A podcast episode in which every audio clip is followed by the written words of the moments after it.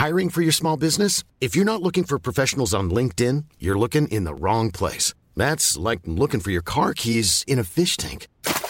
LinkedIn helps you hire professionals you can't find anywhere else, even those who aren't actively searching for a new job but might be open to the perfect role. In a given month, over 70% of LinkedIn users don't even visit other leading job sites. So start looking in the right place. With LinkedIn, you can hire professionals like a professional. Post your free job on linkedin.com slash people today. Presque 20h sur CNews dans un instant, votre émission face à, à. Mais d'abord, le rappel des titres. Isabelle Piboulot. Après Kinder, Buitoni et Lactalis, gare à vos poissons, la société Bourguin et Fils rappelle des lots pour un risque de présence de listeria. Le site du gouvernement Rappel Conso précise que ce sont des filets de haddock fumés sous vide. Les lots dont la date de limite de consommation est fixée au 23 avril doivent être jetés ou rapportés en magasin. La Commission européenne ordonne le rappel de voitures Tesla Model S et Model 3 produites depuis 2014. En cause, la fragilité du capot avant qui pourrait provoquer son ouverture et entraîner un risque d'accident. Le nombre de véhicules concernés n'a pas encore été communiqué. Et en tennis, Stefanos Tsitsipas s'est qualifié pour la finale du Master 1000 de Monte-Carlo. Le cinquième mondial a écarté tranquillement l'Allemand Alexander Zverev 6-4, 6-2. Le Grec de 23 ans affrontera dimanche l'Espagnol Alejandro Davidovic, vainqueur du Bulgare Grigor Dimitrov, pour tenter de conserver son titre. Face à Bocoté, bonsoir, bonsoir Mathieu Bocoté, Bonsoir. Euh, vous êtes essayiste, je le rappelle ce soir. Il sera question de définir ce que ce qu'est le Front républicain, ce fameux réflexe qui consiste à voter contre l'extrême droite. Selon Emmanuel Macron, il n'existerait plus. Le Front républicain, on le brandit lorsque un régime se sent menacé. C'est une question philosophique, politique également. Vous l'expliquerez dans un instant. Et puis, et puis, il sera question également du référendum. On entend beaucoup parler du fameux RIC, le référendum d'initiative populaire. Il était au cœur des revendications des Gilets jaunes. Depuis Marseille cet après-midi, et pour clore son meeting, Emmanuel Macron, lui, a assimilé le vote du second tour, celui du 24 avril, à un référendum. Un référendum qui dirait je vote pour ou contre la jeunesse, pour ou contre la République. Avec Mathieu, eh bien, on reviendra à l'origine même de ce qu'est la démocratie référendaire. Face à vous ce soir, Arthur de bonsoir. Bonsoir. Vous êtes le cofondateur de l'Incorrect. Et puis, euh, dans la deuxième partie de cette émission, votre invité sera l'écrivaine et essayiste Laure Mandeville. La logique du Front républicain. Quelques jours avant le premier tour et, depuis euh, en dimanche dernier, encore plus, on a vu se mettre en place cette logique du Front républicain. Et ce soir, Mathieu, dans votre première éditorial, vous souhaitez revenir sur la définition de euh, ce qu'est la démocratie référendaire. Oui, ben en fait, euh, il s'agit de comprendre en fait quelle est la logique de ce front républicain. C'est-à-dire, au-delà des préférences des uns et des autres, il n'appartient à aucun éditorialiste, aucun chroniqueur de dire aux gens comment voter, mais il nous appartient de chercher à comprendre comment se construit, comment se configure le débat du deuxième tour. Alors, qu'est-ce qu'on voit? En ce moment, il y aurait deux options possibles. Si on, si on conserve un esprit comparatif à travers le monde occidental, la première option possible, c'est évidemment euh, l'alternance. C'est-à-dire, on est dans un régime où deux grands partis ou deux grands camps, deux grands mouvements, qu'importe, sont dans l'affrontement et se reconnaissent mutuellement comme des adversaires légitimes. C'est-à-dire, je préfère gagner, je préfère qu'ils perdent, mais en dernière instance, la victoire de l'autre est légitime et euh, le jeu politique ordinaire se poursuit, se continue, même si je perds les élections. Donc ça, c'est l'alternance classique qui existe dans la plupart des pays euh, occidentaux. Or, on est dans un mouvement de basculement historique, où les clivages ordinaires, où les clivages habituels éclatent, et où c'est une autre option qui nous est présentée dans le cadre de ce deuxième tour, c'est, mais plus largement, c'est la logique du Front républicain. Qu'est-ce que le Front républicain? C'est cette idée que nous sommes devant deux forces, de, je dirais, de nature distincte. Une est légitime, c'est la force qui est au pouvoir, qui est installée, donc on la dira progressiste, libérale, républicaine. Et on dira de tous les partis installés, mais de tous les acteurs sociaux, les syndicats, les acteurs, les, les artistes, faites la liste de tous les gens disponibles qui doivent se rallier devant l'autre force politique dont on conteste la légitimité parce qu'elle serait dangereuse, parce qu'elle mettrait en danger la République. Et dès lors, on n'est plus dans un système d'alternance où l'autre peut gagner. Je me désolerai de sa victoire, mais je la juge légitime. On considère que si le camp d'en face l'emporte, c'est la démocratie qui est fragilisé, qui est fracturé, qui peut s'effondrer. Si le camp d'en face l'emporte, alors c'est un moment dans l'histoire, un moment de bascule. Un retour aux années sombres, un retour aux pires années. Bon, on connaît cette rhétorique. Donc, qu'est-ce qu'on voit en ce moment? C'est la transformation du deuxième tour, mais plus largement dans les autres des pays occidentaux, d'une élection qui porte sur des choix politiques, à une élection qui se transforme sur des choix moraux. Il s'agit de choisir entre le bien et le mal. Bien, pas bien, légitime, pas légitime. Et de ce point de vue, ce scénario, celui dans lequel on se retrouve, euh, le Front républicain a l'air un peu épuisé, il a l'air un peu abîmé, euh, il y a des rituels qu'on reprend, mais il manque quelquefois la ferveur et l'énergie. Il n'en demeure pas moins que euh, le deuxième tour de la présidentielle s'écrit pour l'instant à l'encre du Front républicain. Et, quels sont, euh, Mathieu, les, arguments du Front républicain? La matrice de base du Front républicain, c'est évidemment la matrice de l'antifascisme. Un antifascisme carnavalesque à bien des endroits, à bien des égards. Un antifascisme parodique. C'est-à-dire qu'on on est dans cette époque singulière où l'antifascisme n'a jamais été aussi vigoureux à ce moment particulier où le fascisme n'a jamais été aussi inexistant.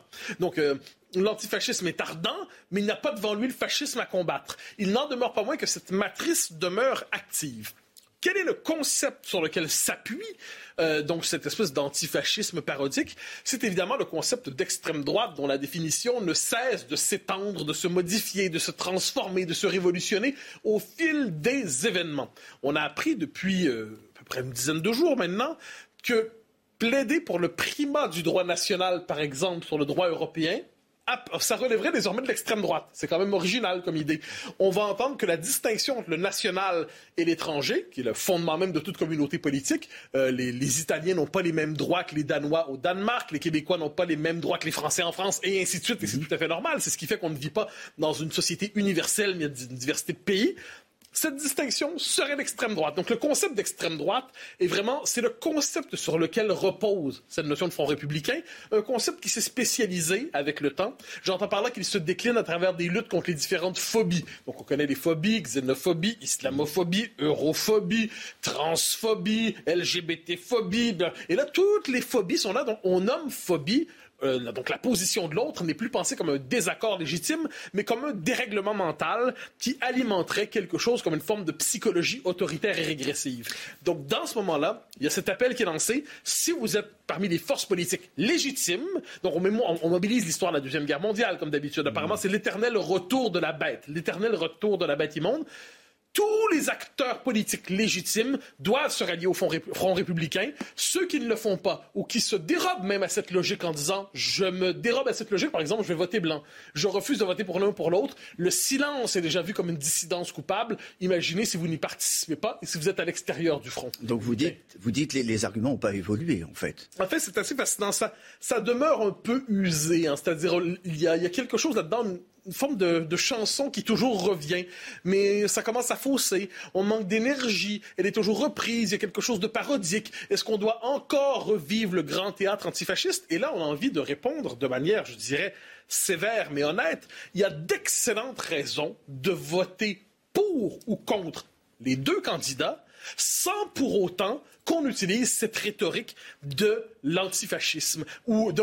Il y a l'envers. Il faut voir, évidemment, quand vous avez des gens qui disent pour moi j'ai le monopole de la République, de la démocratie, de la légitimité, vous avez de l'autre côté des gens qui disent j'ai le monopole du patriotisme et de la nation et du peuple. Donc on est devant deux monopoles. Un qui dit la démocratie c'est moi et vous êtes l'ennemi de la démocratie. L'autre qui dit parce que c'est la réponse au front républicain, c'est cette idée tout sauf le pouvoir, c'est la réponse au front oligarchique, c'est la réponse au régime. Donc on dit ben, moi c'est la nation, c'est la nation, c'est la nation, c'est le peuple. Donc j'ai le monopole du peuple, il dit. Donc côté on dit j'ai le monopole de la démocratie. Finalement voilà deux monopoles qui s'excluent et on revient à ce principe de base c'est l'alternance qui est congédiée, l'alternance qui est pourtant essentielle à la démocratie. Une dernière réflexion sur tout cela. Euh, le problème de ce fameux Front républicain, c'est qui se permet de voter autrement que les consignes du Front républicain se condamne souvent à la mort sociale, se condamne au discrédit civique, se condamne au bannissement civique, se condamne, il portera à jamais la marque de la bête parce qu'il aura appelé à voter contre le Front républicain. En ces matières, j'y reviens, parce que la question n'est pas de savoir pour ou contre les uns les autres, ça, ça appartient à chacun, mais cette construction du débat, en dernière instance, polarise la société et ne permet pas d'avoir un débat apaisé. Arthur de Vatrigan, on ne peut pas avoir de débat apaisé alors c'est compliqué. Euh, bon, là, on voit bien que les castors sont sortis, ça dresse des barrages, ça pond des tribunes, ça pétitionne à tout va. Il faut les comprendre, les entendre. Les loups sont porte de Paris. Et le gargouillement euh, du ventre encore fécond de la bête immonde résonne même jusqu'au quartier chaud de Saint-Germain-des-Prés. Donc, cette semaine, nos élites culturelles, justement, dressent euh, des barricades et ont décidé, décidé de se retrousser les manches, de sortir leur confort. On les a, on leur a suffisamment reproché pour pas les saluer aujourd'hui. Donc, ils entrent en résistance. Et plus qu'un appel à voter pour quelqu'un, ces 500 personnalités appelle, je les cite, à sauver l'histoire de la France résistante, humaniste, humaniste, généreuse, ouverte sur le monde, et à lutter contre la xénophobie et le repli sur soi. Donc, ok, les mauvaises langues vont se moquer de la profondeur du texte, d'autres vont peut-être même être un peu complotistes en pensant, en voyant derrière le prête-plume de Miss France euh, gérer tout ça. Peu importe, je pense qu'il faut qu'on salue leur courage et les remercier de perpétuer cette tradition, de, vous savez, de, des artistes engagés euh, qui s'inscrivent dans les pas de, Charles Péguy qui était mort en combat en septembre 14 ou de Jean Gabin qui sont engagés dans les forces françaises combattantes euh, aux côtés du général de Gaulle en avril 43. Alors aujourd'hui, ils ne sont que 500 à offrir leur euh, corps comme rempart au fascisme, mais c'est peu. Est-ce que si on regarde la liste, qu'est-ce qu'on trouve? On voit qu'ils ont sorti Stéphane Guillon euh, du Formol, ils ont fait appel aux expats comme l'écrivain euh, Marc Lévy. Alors peut-être du haut de sa terra, de son penthouse, s'il a une hauteur de vue que le petit peuple n'a pas sur les grands enjeux fondamentaux. Et puis ils ont aussi convoqué Michel Simès, qui est dans les artistes culturels, vous savez, le médecin de plateau télé. Alors ils prennent des risques parce que vous savez, côté cinéma, ils sont assez conservateurs. Hein. Dès qu'il y a une, une, une réforme proposée, c'est le branle-bas de combat en smoking, smalto et en robe Chanel. Et là, aujourd'hui, on sent quand même l'intérêt supérieur, le bien commun. Alors, vous allez me dire, côté euh, lutte contre la xénophobie, on sait que le cinéma français aime l'étranger. Euh, sur chaque billet d'entrée vendu, il y a une taxe de 10% qui sert à alimenter euh, le robinet de subvention. Et on sait que 60% des entrées sont faites par des productions étrangères. Donc, mais moi, je veux quand même derrière voir ça un vrai humanisme, une vraie sincérité. la preuve, c'est que la plupart continuent encore à prêcher dans des salles à moitié vides. C'est dire s'ils ont une capacité d'humilité assez rare. Et enfin, si on regarde, par exemple, Marion Cotillard ou Guillaume Canet, sont quand même pas rancuniers. Quoi. Ils sont prêts à mettre dans l'urne le nom de la personne qui les a confinés dans leur villa du Cap Ferré pendant trois mois. Et enfin, si vous voulez une dernière preuve, bah, du danger qui nous menace, parmi les signataires, on a qui? On a Fabrice Lucchini. Et Fabrice Lucchini, qui encore il y a peu disait Moi, je n'ai pas cette supériorité intellectuelle, je m'occupe de mon palier modestement, pas comme la gauche qui se replie dans une supériorité du bien. Donc une tête volte-face vous annonce le danger et l'heure qui est si grave aujourd'hui. Mais vous êtes d'une méchanceté terrible, terrible avec les, avec les, avec les artistes. Ils sont dans leur rôle.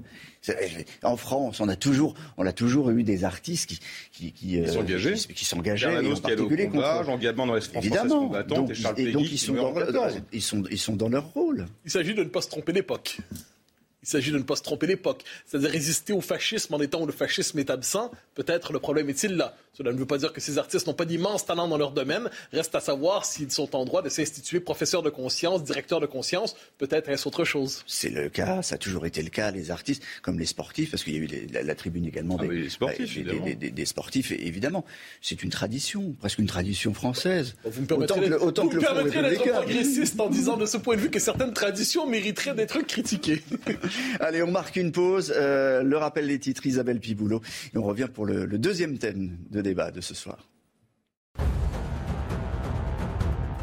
Près de 22 000 manifestants pour dire non à l'extrême droite. Ils étaient 9 200 rien qu'à Paris. Pas une voix pour Marine Le Pen à l'Elysée comme principale revendication, mais sans pour autant soutenir Emmanuel Macron. Un appel lancé par plus de 30 organisations et syndicats dans SOS Racisme. Selon le ministère de l'Intérieur, plus de 12 000 personnes se sont mobilisées en région, comme à Lyon ou encore Marseille. Extinction Rébellion s'installe sur les grands boulevards parisiens. Quelques centaines de militants du groupe écologiste se sont réunis à partir de 9h45. Ils dénoncent l'inaction des dirigeants face au réchauffement climatique. Environ 300 mètres de, de boulevard occupés, une mobilisation qui, selon la porte-parole du mouvement, pourrait durer trois jours. 52e jour de guerre en Ukraine, Volodymyr Zelensky l'annonce, l'élimination des derniers soldats ukrainiens présents dans la ville portuaire de Mariupol mettra fin à toute négociation de paix avec Moscou. Le président ukrainien avertit que les deux parties se retrouveraient donc dans une impasse. Autre question ce soir, que vaut la démocratie référendaire Au cœur du second tour se dessine, vous le savez, un nouvel enjeu qui a pris beaucoup de place ces derniers jours, celui des institutions et de la conception de la démocratie qui anime les candidats. Que comprendre de ce débat, Mathieu? Il est passionnant. C'est-à-dire qu'on se retrouve en ce moment avec des, deux candidats qui portent chacun, je dirais au-delà même des candidats, parce que c'est un débat qui traverse toutes les sociétés occidentales, deux conceptions assez marquées de la démocratie qui se, se contredisent de plus en plus fortement. Je dirais que le régime que nous avons en commun, en général, toile de fond de cette réflexion, le régime que nous avons en commun en Occident depuis, tout le moins depuis la guerre, c'est la démocratie libérale. La démocratie libérale dont on se réclame tous, la démocratie libérale qui est le, non seulement un slogan, mais un principe qui nous gouverne. On prend rarement la peine de la définir. Il y a deux concepts dans la démocratie libérale. Il y a la démocratie, donc le pouvoir du peuple, la souveraineté populaire, et le libéralisme, la défense des libertés publiques pour éviter quelque tyrannie que ce soit. Que s'est-il passé depuis, je dirais, une trentaine d'années dans nos sociétés? C'est que le pôle démocratique de la démocratie libérale a été progressivement vidé de sa substance. Il a été vidé de sa substance parce qu'on considérait globalement que l'appel au peuple était de plus en plus dangereux, de plus en plus toxique. C'est la figure, j'y reviendrai, de la tyrannie de la majorité. Donc on a vu le, domaine du pouvoir, le domaine dans la démocratie libérale, le domaine de la démocratie, le démos, se restreindre, se réfracter, se diminuer. Et il avait de moins en moins. Plusieurs questions, on disait est-ce véritablement compétence populaire? Est-ce que le peuple doit vraiment se prononcer sur ça? Et de l'autre côté, la dimension dite libérale, mais réinterprétée à la lumière de la contre-culture, du gauchisme culturel, eh bien, ça n'a fait que s'étendre. Donc, c'est la logique des droits qui se multiplient. Vous savez, la conversion des désirs en besoins, des besoins en droits, des en droits, les droits en droits fondamentaux, et avec des juges qui ne cessent de dire quel est l'espace légitime du politique. Partout en Occident, on voit cette espèce d'empire du droit, cet empire des cours, de la Cour du Conseil constitutionnel ici, de la Cour suprême ailleurs. Et là, la question est de savoir quelle est la légitimité de ce pouvoir qui vient des tribunaux, qui ne cesse de s'auto-justifier, qui ne cesse de s'étendre, qui, euh, et qui vraiment qui rappelle la logique du despotisme éclairé. Despotisme, certes, mais est-il aussi éclairé qu'on le dit?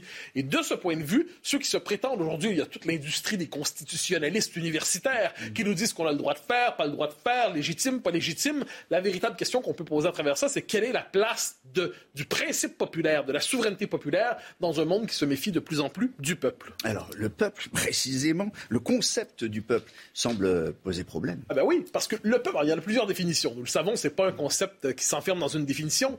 Il y a le peuple au sens euh, historique, hein, les Français, les, Bulgares, les Hongrois, les Polonais, les Québécois. Bon. Donc ça, c'est le peuple historique. Il y a le peuple classe sociale, comme j'aime dire le peuple de Michel Onfray. Donc c'est ce qu'on appelait la plèbe, pas de manière péjorative ici. Donc le peuple, c'est celui qui subit le pouvoir des puissants comme ça. Il y a aussi le peuple, l'ensemble des citoyens, donc je dirais du président de la République au, dernier de cordée, mais tous participent néanmoins au nom de l'égalité dans, euh, au, peuple dans son ensemble. Il y aurait d'autres définitions. Mais ce qu'on voit aujourd'hui, c'est que quelle que soit la définition qu'on utilise, la figure du peuple a été je dirais, mutilé véritablement. Donc le peuple est vu comme illégitime. Et qu'est-ce qu'on voit en ce moment dans, dans les débats du deuxième tour? Eh bien, l'appel au peuple est vu comme suspect. On dit l'appel au peuple ça nous fait passer de la démocratie à la démocrature. L'appel au peuple, ça nous fait quitter la démocratie libérale et ça nous fait basculer vers la démocratie illibérale. L'appel au peuple, c'est toxique, c'est dangereux et ainsi de suite. Alors que la question de la tyrannie de la majorité soit une inquiétude qui traverse la démocratie depuis Tocqueville, c'est un fait. Une autre figure existe aujourd'hui et elle s'appuie justement sur l'empire des tribunaux, c'est la tyrannie des minorités. Or, de cette question, on parle de moins en moins et de ce point de vue, comment redonner du pouvoir au peuple, c'est une question qui traverse la campagne. Alors justement, dans ce scénario, dans cette campagne qui est traversée, il y a la question du, référendum. Quel est le rôle du référendum Eh bien voilà, la fonction du référendum dans les démocraties, ça consiste justement quand les institutions sont bloquées, quand le peuple se sent dépossédé, ça redonne du pouvoir au peuple parce que ça permet au peuple de se prononcer sur des questions fondamentales. Ça permet au peuple de trancher. Donc le pouvoir convoque le peuple et dit sur cette question-là, qu'en pensez-vous? Le pouvoir convoque le peuple et dit les institutions sont bloquées, les institutions sont paralysées, les institutions ne permettent plus de traduire la volonté populaire j'en appelle au pouvoir du peuple à travers le référendum. Euh, ça permet quelquefois de poser des questions précises. La question européenne, on l'a vu avec la Constitution.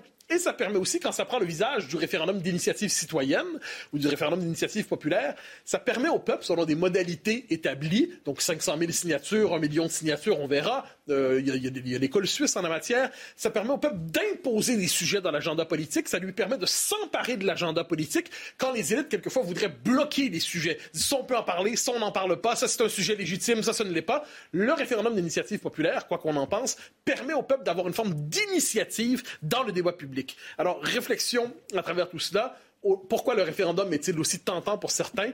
Parce que nous nous retrouvons avec un peuple qui se sent dépossédé. Double dépossession identitaire, se sentir étranger chez soi, dépossession démocratique, se sentir impuissant chez soi. De ce point de vue, la légitimité référendaire passe à travers par ce malaise. Commentaire. Je suis d'accord avec Mathieu. Euh, la démocratie référendaire, pour moi, faut plus essayer de voir le symptôme plutôt que la solution que ça puisse être, parce qu'en effet, il y a des limites à la démocratie référendum. Tout le monde ne peut pas trancher sur des questions fondamentales. Euh, je vois trois symptômes. La sécession des élites. On peut juste relire Christopher Lash. Non seulement les élites ont abandonné le peuple, mais en plus, aujourd'hui, se retournent contre le peuple. Il y a un problème de représentation. On l'a vu avec les Gilets jaunes qui, justement, refusaient toute représentation. Et la représentation n'est pas forcément mauvaise en soi. Et puis, il y a un problème de structure, notre structure ultra-jacobine, avec un État sclérosé une dépossession du pouvoir national qui est devenu en supranational. Donc, c'est-à-dire que le politique ne peut plus agir. Donc, je pense que la, ce qui compte est moins le vote plutôt que la proximité du problème. Euh, le fondement de la démocratie, c'est la croyance en Monsieur Tout le Monde de pouvoir choisir un destin et un destin commun. Et je pense que à partir du moment où le problème est plus euh, proche de chez vous, vous êtes donc non seulement en capacité de pouvoir le résoudre, mais en capacité d'assumer la responsabilité. Donc je pense qu'il faudrait plus de subsidiarité. Et en effet, là, là, le référendum et là, la démocratie redeviendra attractive. En tout cas, la question se pose, il y a deux candidats, il y en a un qui a décidé, ou une qui a décidé que ça fonctionnerait avec le RIC, et ça fait partie du programme, et, l'autre qui n'a pas beaucoup parlé du, référendum. Donc le choix du référendum euh, va compter. Oui, ben, en fait, le, choix du référendum, ça témoigne, comme je le disais, d'une conception de la démocratie. Il n'y a pas que le RIC. Hein. Il y a aussi le référendum qui vient d'en haut, quand le pouvoir décide d'en appeler au peuple. Et le RIC, c'est le peuple qui décide de s'emparer lui-même d'une question et de l'imposer au pouvoir. Comme quoi, l'éventail de la démocratie référendaire est très large. Merci beaucoup pour euh, ces deux éditos. Euh, la suite de Face à Bocoté, votre invité, euh, l'essayiste et journaliste Laure Mandeville. On revient juste après la pub. La suite de Face à, Boc Côté sur, euh, sur CNews. Votre invité ce soir, c'est l'essayiste et journaliste Laure Manduil. Bonsoir. Et vous êtes auteur des Révoltés de l'Occident. Euh, Mathieu, pourquoi cette invitation?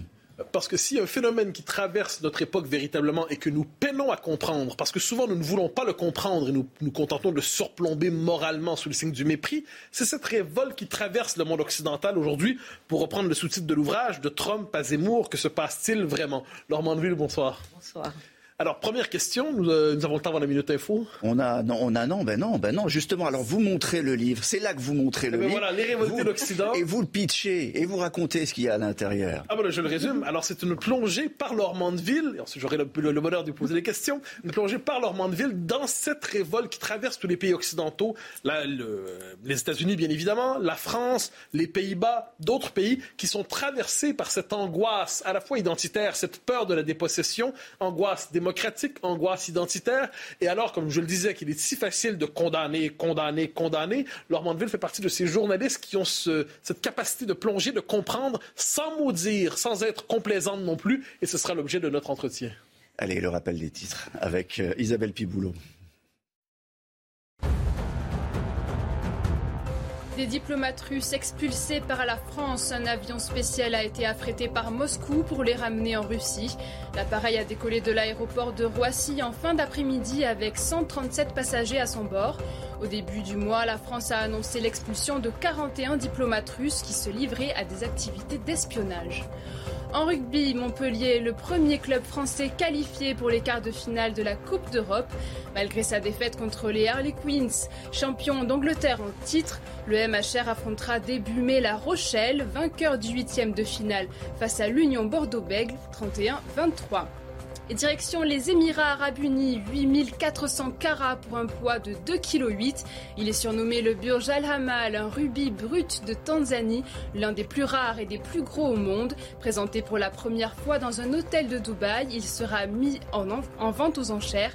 Son prix pourrait atteindre les 120 millions de dollars. Les révoltés de l'Occident, c'est donc euh, le, titre de Laure Mandeville, du livre de Laure Mandeville, essayiste et journaliste, qui est votre invité ce soir, Mathieu? Alors, question première, les révoltés d'Occident, de quelle révolte nous parlez-vous en Occident? Écoutez, je, parle de cette révolte euh, qu'on a vu éclater euh, pendant le Brexit en Grande-Bretagne, au Royaume-Uni, qu'on a vu également surgir avec l'élection de Trump aux États-Unis et, euh, qui, a été porté par Eric Zemmour pendant cette campagne, euh, euh, qui a vu surgir Pim Fortuyn dès 2002 aux Pays-Bas, qui voit Viktor Orban prendre le pouvoir et le garder. Et donc il s'agit d'une révolte contre les élites et, de cette espèce de rupture de banque qui maintenant traverse tout l'Occident et qui est véritablement le, le, résultat d'une crise, d'une révolte contre la manière dont les élites mènent les affaires de leur pays, contre les gouvernants, contre leurs choix. Et je dirais que cette révolte, finalement, elle, prend sa source euh, en 1991, après la chute du mur de Berlin, quand euh, il y a cet effondrement en fait du camp soviétique et euh, cette idée irénique et absolument naïve finalement de cet Occident euh, dans sa grande arrogance, qui pense que c'est la fin de l'histoire, euh, euh, que le monde va se convertir à la démocratie libérale, qu'il faut ouvrir les frontières, il faut qu'il n'y a plus de frontières ni pour les marchandises ni pour les, hommes, et qui pense que finalement il y a une interchangeabilité des populations, des peuples. Et on voit à ce moment-là peu à peu surgir des problèmes euh, liées à l'immigration, liées à la montée de, l'islam, de, communautés en fait euh, musulmanes très importantes euh, en Occident, liées à, la, disons, une, sorte de catastrophe, disons, économique qui va toucher les classes ouvrières à travers tout l'Occident, et peu à peu va grandir cette colère qui ne sera pas entendue. voilà ce dont je parle dans ce livre vous nous parlez d'une colère qui prend plusieurs visages, cela dit. Entre euh, Donald Trump, que nous connaissons, euh, Pim Fortuyn, que vous avez évoqué, qui représente, appelons ça, une forme de national-libertarianisme ou national-libéralisme ou libertarisme même aux Pays-Bas, le national-conservatisme d'Orban. Mhm. Euh, chaque fois, je dirais, cette révolte n'a pas le même visage et pourtant vous trouvez des points communs. Euh, qu'est-ce qui unit, de ce point de vue, la révolte aux Pays-Bas, donc une forme de pensée presque libertaire, la Hongrie, le Brexit, les Américains et la France avec euh, Éric Zemmour je pense que vraiment ce qui, euh, rejoint en fait toutes ces révoltes, c'est la question de la nation. C'est-à-dire que aussi bien aux États-Unis que pour Pim Fortuyn, qui, si vous voulez, émerge, euh, c'est un personnage libertaire, c'est vrai, c'est un homosexuel très provocateur, anticonformiste, mais qui se réveille sur la question de l'islam et de l'immigration.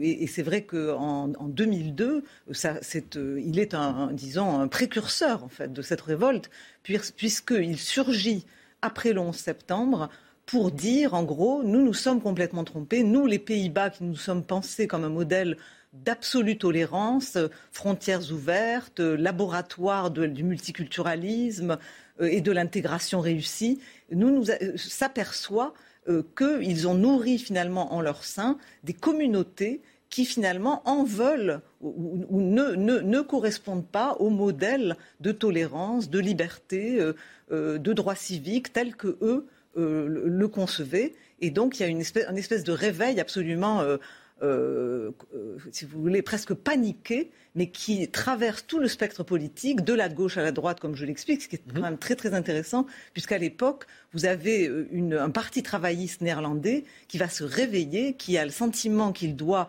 euh, qu'il va devoir un, jour, s'il ne fait rien, choisir entre la liberté et la démocratie. C'est ce que dit le, le chef du, du, think tank que je cite en fait du Parti travailliste, et donc une, une véritable, si vous voulez, euh, euh, une sorte de révolution intellectuelle, je dirais. Alors, vous évoquez ce phénomène, donc les révoltés d'Occident, je redis le titre parce que la formule est forte.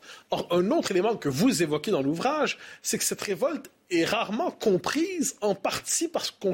Vous me corrigez si je comprends mal votre point de vue, mais globalement, parce qu'on ne veut pas la comprendre, parce que le premier réflexe consiste à la disqualifier sans même chercher à comprendre les motifs, les motivations qui l'animent. En fait, euh, ce, que je n'ai pas dit aussi, c'est que euh, si vous regardez euh, ce spectre, si vous voulez, transoccidental, c'est une révolte aussi des, classes populaires et des classes moyennes. Ah, et donc, ce sont des gens qui se rebellent aussi contre une idéologie, contre un, catéchisme idéologique qui sont des gens qui sont attachés à la nation, qui sont attachés à la famille, qui sont aux États-Unis, par exemple, aussi attachés euh, à, la religion.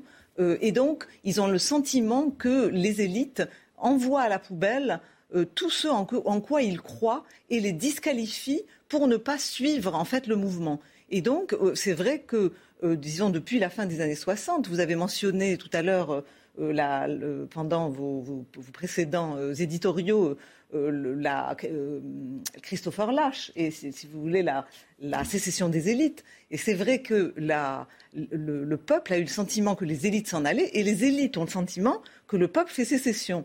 Donc c'est vrai que, par exemple, dans le mouvement trumpiste, on voit bien qu'il y a eu un, élément religieux, une approche presque religieuse de ces élites qui, s'arrogent en, sorte, enfin, qui se posent en clergé euh, intellectuel et euh, moral pour justement euh, estimer que cet électorat s'est disqualifié en choisissant notamment Donald Trump pour porter les couleurs du Parti républicain. Et à partir de là, je, raconte une espèce de, je revisite en, réalité le Trumpisme et la manière dont c'est non seulement dont il est arrivé au pouvoir, mais dont il a euh, été euh, accueilli par le, corps des élites à la fois politiques, médiatiques et intellectuelles, et en fait la manière dont il a été excommunié dès le premier jour. Et je crois que c'est ça qui a, posé, qui a posé un véritable problème, puisque les gens qui ont voté pour lui ont le sentiment, au fond, je dirais même depuis avant Reagan, que euh, ce en quoi ils croient n'a pas droit de citer à la table de la politique. Alors, vous avez euh, été une des premières, peut-être une, des seules, au moment de la victoire de Trump, à sentir la possibilité de sa victoire. Il était bien vu de juger qu'elle était impossible, improbable et, à tout le moins odieuse, si, elle était possible. Or, vous, vous aviez senti que, vous l'évoquez, vous avez fait un premier ouvrage sur ça d'ailleurs, si je ne me trompe pas, vous avez senti que sa victoire était possible. À quoi Comment aviez-vous deviné la possibilité de sa victoire? Écoutez, d'abord en faisant du terrain, c'est-à-dire que j'ai j'ai arpenté euh, les États-Unis et notamment ces fameux États euh, clés euh, de Pennsylvanie, Ohio, mais aussi Iowa, et, le Sud également. Enfin, je suis allée un peu partout. Et c'est vrai que j'avais senti déjà venir en 2010, vous savez, pendant la révolte des Tea Party, ce mouvement en fait anti-élite et conservateur de rébellion contre cette espèce de diktat idéologique qui devenait de plus en plus prégnant au cours de la correspondance que j'ai faite à Washington, et si vous voulez, qui a gagné comme une espèce de, je dirais, de, roue idéologique de plus en plus écrasante. Et, c'est vrai que euh, Trump, euh, contrairement à ce qui était raconté à la télévision, dans les, dans les médias, disons, dominants, libéraux américains, j'ai eu le sentiment qu'il ne s'agissait pas du tout d'un mouvement raciste, euh, mais qu'il s'agissait euh, d'une rébellion euh, contre à la fois le, credo de la mondialisation heureuse, puisque vous avez eu toutes ces élites ouvrières démocrates qui, ont fait élire Donald Trump, ce sont les ouvriers qui avaient voté Barack Obama en, en 2008, en grande partie.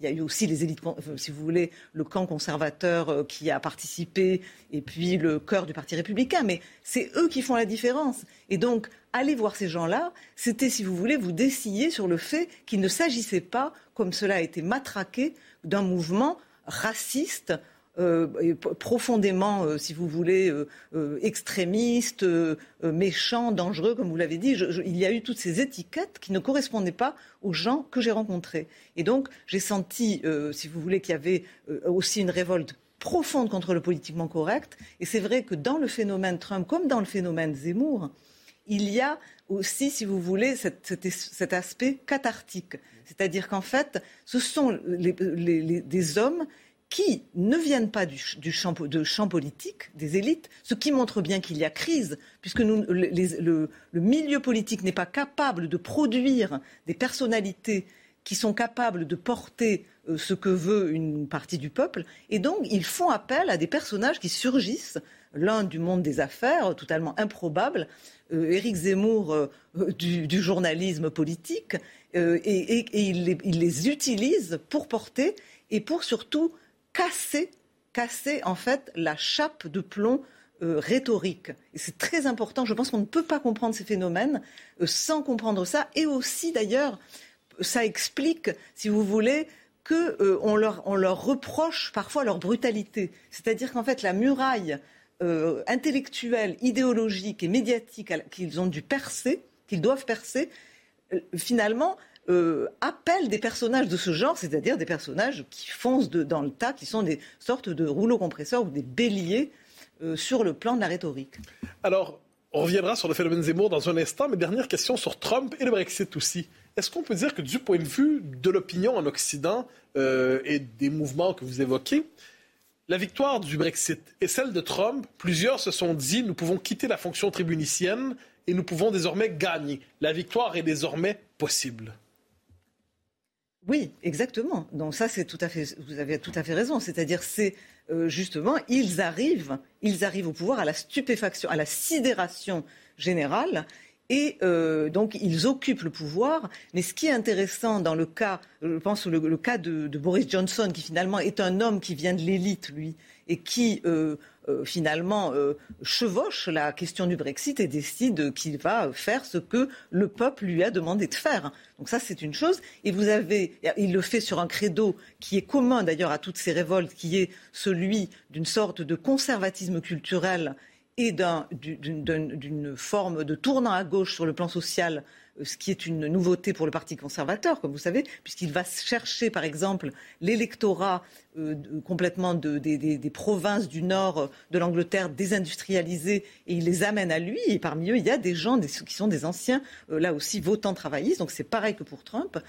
Et Trump, quant à lui, euh, donc arrive au pouvoir, mais dit qu'il déclare déclare la guerre aux élites mais, les élites, lui, déclarent la guerre aussi. Et c'est vrai qu'on s'engage à ce moment-là dans une, euh, si vous voulez, c'est une expérience qui n'est pas, je dirais, positive euh, au sens où, euh, comme vous l'avez dit dans votre éditorial, euh, on n'accepte pas euh, la victoire de l'opposant, de celui qui était euh, en disant OK, il a gagné dans, quatre ans, ça sera notre tour. Non, c'est pas ce qui se passe. il y a déclaration d'une sorte de guerre, d'une excommunication de type religieux. Et c'est vrai qu'aujourd'hui, ce qui est terrible, c'est que cette position, disons, religieuse et non politique, au sens de justement la, gestion des désaccords politiques et du dialogue des désaccords, on va euh, du côté de Trump dans une surenchère aussi, et on se retrouve dans une empoignade totalement hystérique qui aujourd'hui, moi, me paraît extrêmement inquiétante, puisqu'on est dans une guerre de religion aujourd'hui aux États-Unis, où les deux camps se haïssent et, se, font tellement peu confiance qu'ils ne, sont même plus d'accord sur le résultat des élections, et ils ne sont même plus d'accord sur les conditions de l'élection. Donc on va, on voit bien qu'aux États-Unis aujourd'hui, s'il n'y a pas d'accord dans les mois qui viennent, et moi je ne vois pas émerger cet accord, je ne vois même pas de tentative des élites républicaines et démocrates pour aller vers un accord. Vous avez une balkanisation des médias qui maintenant euh, font de l'idéologie et non plus de l'information, et donc on va vers un clash, à mon avis, possible, extrêmement dangereux pour la démocratie américaine, qui est quand même la plus ancienne euh, de nos démocraties euh, récentes. Et dans quelle mesure le phénomène Zemmour, dont vous parlez euh, largement dans l'ouvrage, est-il l'écho en France de cette protestation? Oui, moi je, je, pense qu'il y a euh, beaucoup de, de, similitudes et moi je l'ai vraiment euh, ressenti en allant dans les meetings d'Éric Zemmour. il y a eu d'abord le réveil, cette espèce de réveil national que d'ailleurs j'ai trouvé euh, intéressant aussi, c'est-à-dire cette fibre, c'est-à-dire qu'il y avait il y a une attente de nation. À travers l'Occident. C'est-à-dire qu'il y a vraiment le rejet de l'idée qu'on est un monde globalisé, où, on est, où tout se mélange, où, euh, il, y a, un vrai désir de défense de la civilisation française, de la culture française. Et c'est vrai que Éric Zemmour, euh, d'une manière très différente de Trump, évidemment, parce que les personnalités et les parcours culturellement et politiquement sont complètement opposés, défendait d'une certaine manière l'idée de la nation, la, nation américaine, euh, cette espèce de, rhétorique trumpienne qui passe par euh, souvent euh, l'incantation ou alors même la blague, la plaisanterie, la critique des élites, et chez, et chez, Zemmour, une éloquence beaucoup plus presque littéraire en fait une, conception presque littéraire de la, de la nation française. Mais c'est vrai qu'il y a des différences.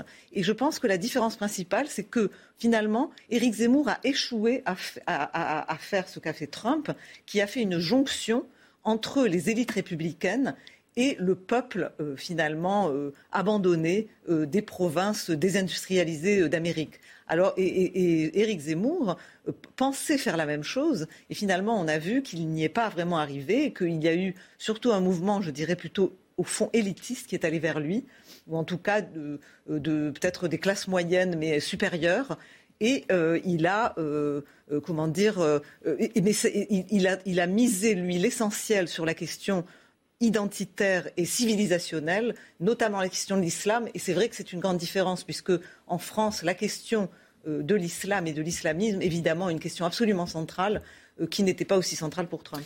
Il va nous rester une poignée de secondes pour continuer à parler de, votre livre. Ce sera juste après le rappel des titres. Isabelle Piboulot.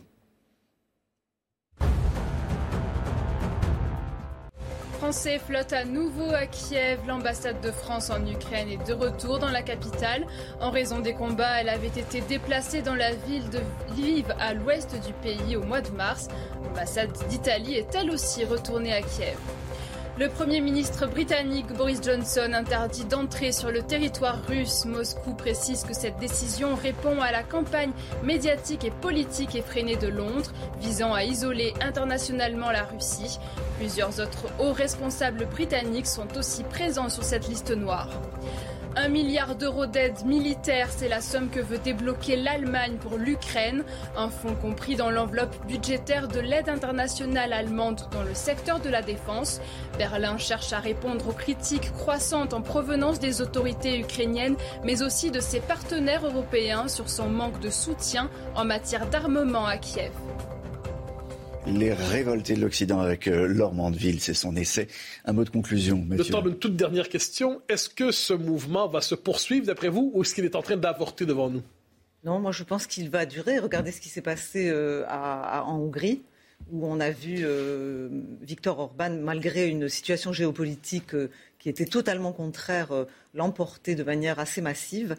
c'est vrai que ce mouvement est percuté, je dirais, par la crise russe et que, au fond, on se retrouve euh, aujourd'hui dans une tenaille en Occident. Il va falloir penser en réalité euh, à la fois la crise de cet Occident qu'il est urgent de résoudre parce que ça nous a plongé dans un état de faiblesse terrible qui a été, utilisé, et euh, qui a encouragé Vladimir Poutine dans ses visées, mais aussi il y a d'autres ennemis qui sont tapis, qui sont là, qui sont à l'intérieur du pays, il y a notamment l'islamisme, et donc il va falloir penser tout ça, et c'est pour ça que cette révolte, à mon avis, va durer.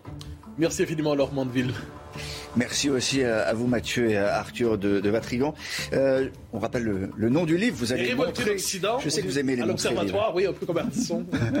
Donc, à lire absolument, un livre tout à fait remarquable, un livre de référence pour comprendre ce qui se passe en ce moment. À suivre dans un instant euh, la messe de la Vigile pascale depuis la cathédrale de l'Immaculée Conception de Monaco, célébrée par l'archevêque de Monaco, Monseigneur Dominique Marie. David, on vous souhaite une excellente soirée sur CNews.